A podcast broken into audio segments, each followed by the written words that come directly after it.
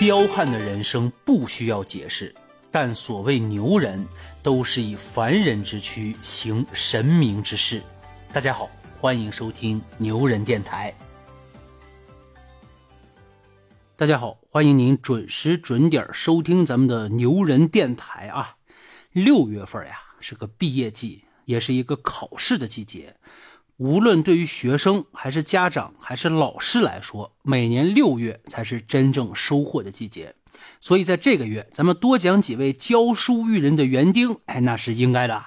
前边咱讲过张桂梅、叶志平，还有优秀的高考学子林万东，哎呀，这些呀都是牛人。今儿啊，我还想讲一位特别牛的校长，哎，这个人呀，正应验了咱们牛人电台的那句标语啊。所谓牛人，就是以凡人之躯行神明之事。这位呢，就是被他的学生称为“白发校长”的张鹏程。大伙儿别看张鹏程已经满头白发了，实际上他是一个八零后。就是因为日夜的操劳，使自己的头发呢变成了灰白的，所以呢，才被学生们称为校长爷爷。一说到校长呀，很多人认为就是什么啊？哎，开开会是吧？重大场合出席一下，平时也并不是那么忙。这可能是一些人对极个别校长的刻板印象啊。实际上，大多数校长还是非常好的。哎，特别是这位张校长，他身上这个技能呀，真是走到哪儿都是一把好手。我总结了一下啊，张校长总共有六项技能，咱们挨个来说一下。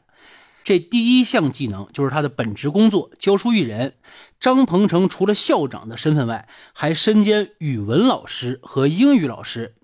他在课堂上会说：“哎，同学们，跟我一起读，你好，hello，hi。”乡村小学是特别缺这种外语老师的。张鹏程呢，说自己也是兼职。这里的孩子上英语课呢都比较晚，学的内容呢也是比较简单的。张鹏程就说呀：“哎呀，希望更多的音乐老师。”艺术老师能来到这里啊，丰富一下我们这里孩子的精神世界。这第二项技能，张鹏程还是一位保育员，负责陪吃陪玩。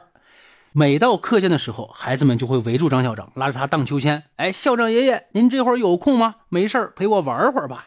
学校呢，现在有一百八十多名学生，大部分都是留守儿童，有些孩子一年都见不到父母一次面。张鹏程记挂着学校里的每一个孩子。熟悉每一个孩子的家庭情况，有些孩子年龄太小，刚开始住校不适应，他就一个个哄着入睡。他的心愿如人父母，只想让这些孩子在爱的氛围中健康长大。第三项技能，他还是一个大厨，种菜、摘菜、炒菜，样样精通啊。张鹏程特别在乎孩子们吃的好不好。出了校门，右转三十米就是张鹏程自留菜地。为了节省开支啊，他经常采摘自己种的菜给孩子们加餐。豆角、茄子、辣椒、黄瓜都熟了。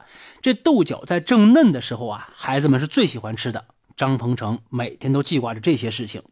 开学的第一餐，张鹏程会做自己最拿手的油焖大虾，这也是孩子们最喜欢吃的一道菜啊。刚上课的时候，好多孩子说自己一个暑假都没吃过虾了，就喊着让张鹏程给做。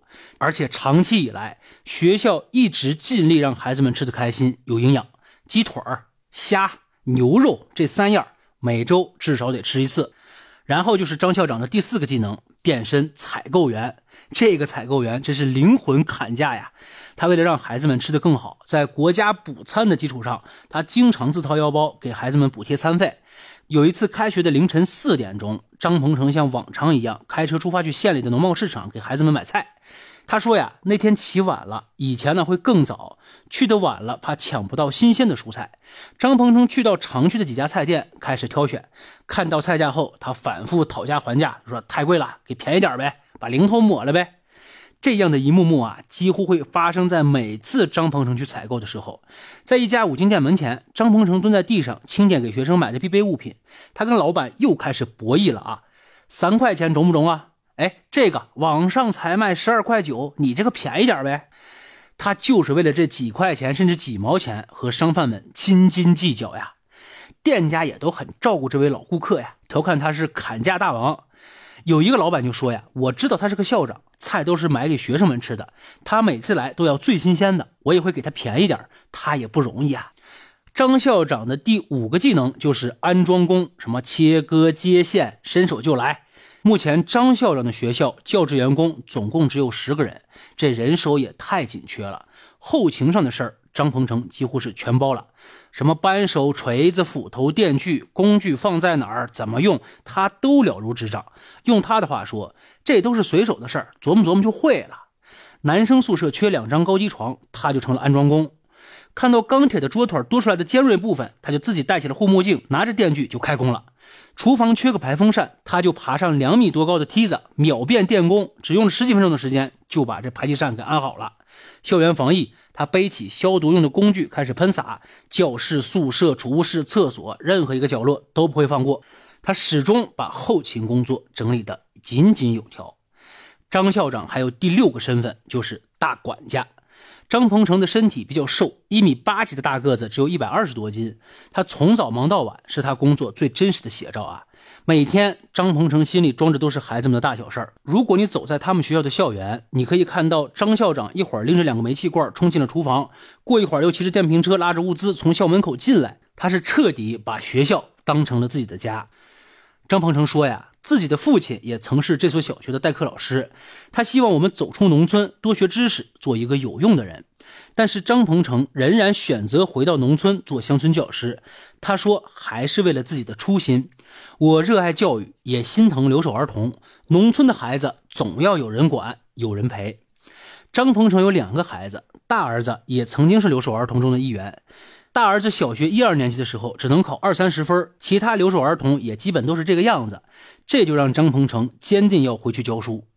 还有去年中考的时候啊，张鹏程的大儿子以优异的成绩考上了县城的重点高中。